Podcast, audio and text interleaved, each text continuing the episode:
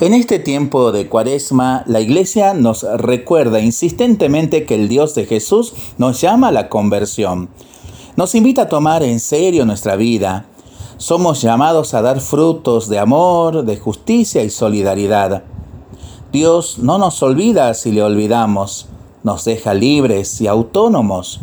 Nos anuncia su sueño de liberación y amor universal. Tenemos necesidad de conversión, es urgente. La paciencia de Dios no es un motivo para rechazar o retrasar la conversión. Presentamos, por lo tanto, una serie de relatos que nos ayuden a vivir la dinámica de la cuaresma. La forma de usarlos es reconocer que cada una de estas historias es, de alguna manera, nuestra propia historia. Por su propia índole es susceptible de diversas lecturas. Se trata de relatos simbólicos, los podemos leer en clave personal, comunitaria, teologal, dentro del itinerario cuaresmal. Y ahí va el primero de Colin McCulloch, El pájaro canta hasta morir. Existe una leyenda sobre un pájaro que canta solo una vez en la vida y lo hace más dulcemente que cualquier otra criatura sobre la faz de la tierra. Desde el momento en que abandona el nido comienza a buscar un gran espino y no descansa hasta encontrarlo.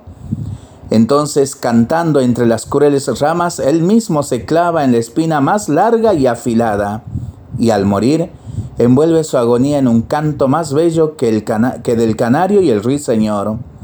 Un canto bellísimo, al precio de su existencia. Pero todo el mundo enmudece para escuchar y Dios sonríe en el cielo, pues la mejor solo se compra con grandes dolores. Al menos así lo dice la leyenda. Lo pensamos y lo rezamos en familia y entre amigos. Agradezco las profundas muestras de cariño, de respeto, eh, los saludos y de oraciones para con quien les habla que hoy iba a ser intervenido quirúrgicamente en la zona de la piel, eh, cerca de la nuca, pero por cuestiones ajenas a quien les habla, eh, se ha reprogramado la cirugía para una fecha a confirmar. Les pido que sigamos orando, que sigamos pidiendo al Señor y que sigamos unidos en esa oración y en esa Eucaristía por la salud espiritual y corporal de todos nosotros. Pedimos al Señor su bendición, le seguimos pidiendo por nuestras intenciones para este día y para esta semana que iniciamos.